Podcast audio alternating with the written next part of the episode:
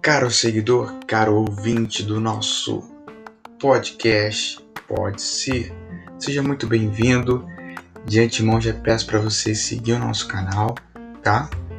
Siga também as nossas redes sociais, nosso Instagram, pode ser ponto cast.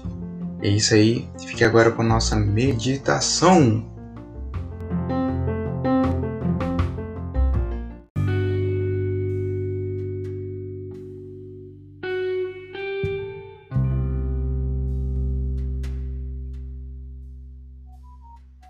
Que nos motiva a correr o risco de sofrer por alguém?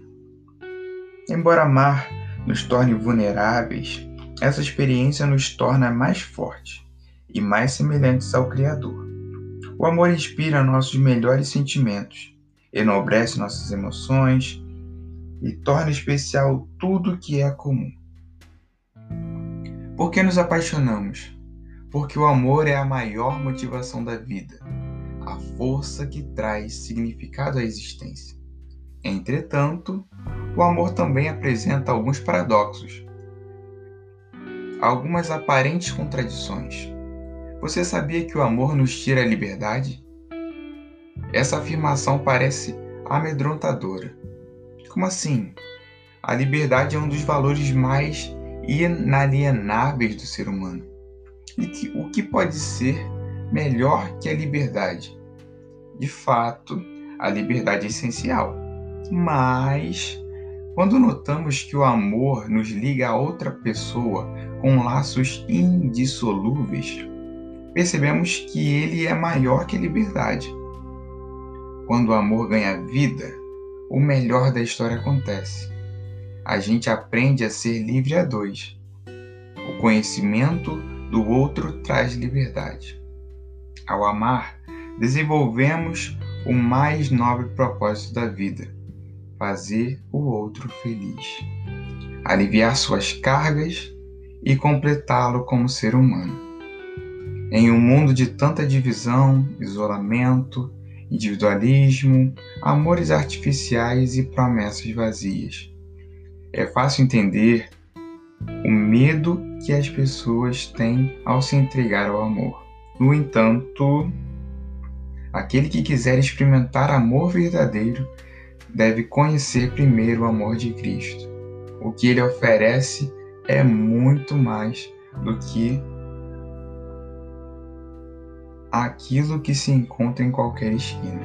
Conhecer o amor de Cristo é tudo de que necessitamos para amar o próximo com perfeição. O amor de Cristo, transbordando em nós e alcançando o próximo, é sinal de fartura de bênçãos e da felicidade que só Ele pode proporcionar. Cristo é a fonte que oferece fartura de paz, de completude de vida e, sobretudo, de amor, de muito amor.